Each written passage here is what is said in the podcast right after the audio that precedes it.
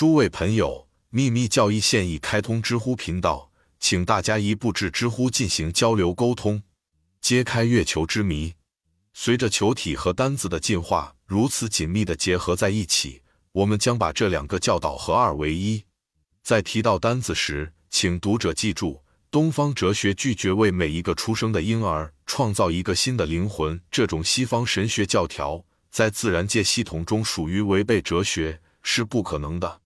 在每一个新的显化活跃期——曼万塔拉期中，一定会有少数单子通过他们对许多相续性格的同化演化发展的越来越完美。鉴于重生、业力和人类单子逐渐回归本源完满的神性的教义，这是绝对必要。因此，尽管或多或少有所发展的单子的主体几乎无法计算，但它们仍然是有限的，因为在这个分化和有限的宇宙中，一切都是有限的。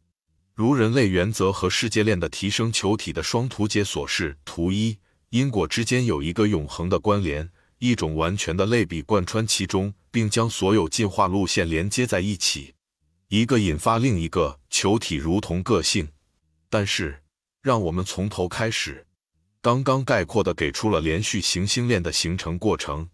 为了防止将来的误解，我们可能会提供一些进一步的细节。这些细节也将揭示我们自己链上的人类历史及月球的后代。在第一百七十二页的图中，图一显示了七颗行星在其第七或最后一轮开始时的月球链，而图二显示了地球链，它将存在，但还未存在。每个链上的七个球体按其循环顺序由字母 A 到 G 区分。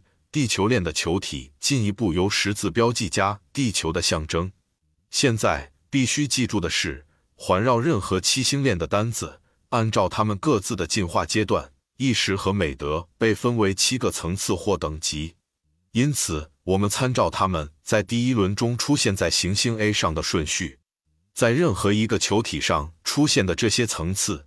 其之间的时间间隔都是如此调整的，即当最后一级第七层级出现在球体 A 上时，一级即第一层级刚刚移到球体 B，以此类推，一步一步转变整个星链。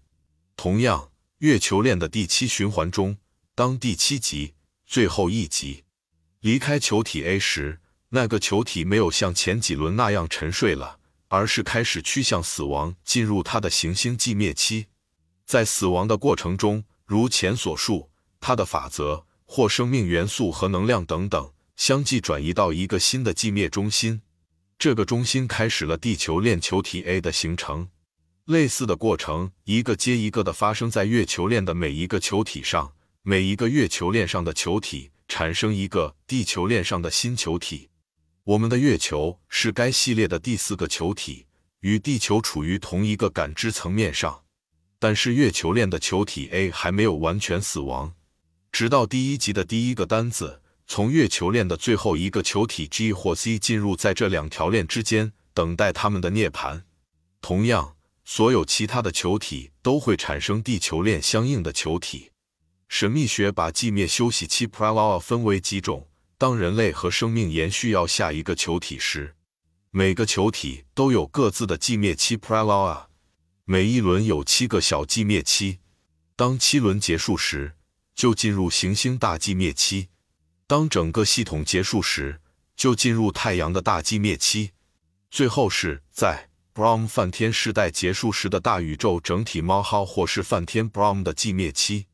这是三个主要的寂灭期或毁灭期。还有许多其他的次要时期，但我们目前不关注这些小时期。